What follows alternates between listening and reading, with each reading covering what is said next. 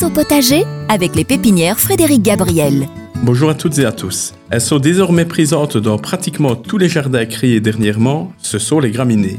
Il s'agit en effet d'une plante à la mode de culture assez facile et souvent utilisée en grande quantité, que ce soit dans les jardins publics ou dans les jardins privés, pour faire de belles transitions entre les masses de couleurs et de fleurs. Si je peux vous en citer quelques-unes parmi les plus populaires, il y a notamment les Pennisetum, avec la variété Ameln. Il s'agit de la graminée la plus plantée en Europe. Il y a également le Stipa, que l'on appelle également le cheveu d'ange, ou encore les Miscanthus, qui formeront de hautes touffes, souvent utilisées comme brise-vue ou brise-vent en bord de terrasse ou à proximité des piscines, par exemple. Si je vous parle aujourd'hui des graminées, c'est parce que, même si en général ce ne sont pas des plantes de culture vraiment difficiles, il est cependant important de veiller à les tailler correctement. Et là, on pourra tout doucement y penser pour les personnes qui voudraient les tailler relativement tôt.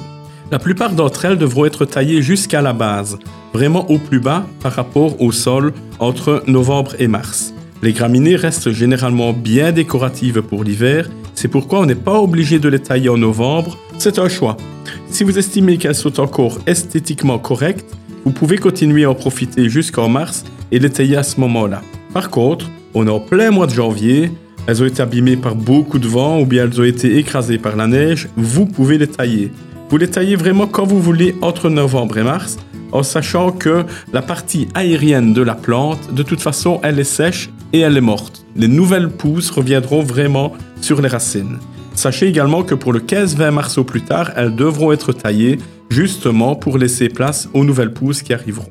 Attention néanmoins qu'il y a quelques exceptions, ce serait trop facile autrement. Certaines graminées possèdent un feuillage persistant. C'est très facile de les reconnaître. Elles ne brunissent pas totalement en hiver et gardent un feuillage totalement ou du moins en partie vert. Ces variétés ne seront pas taillées mais uniquement nettoyées au printemps en veillant à enlever délicatement juste les parties brunes.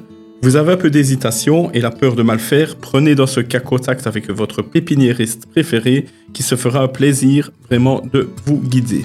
Sur ces bonnes paroles, je vous souhaite déjà un beau week-end et je vous dis à la semaine prochaine.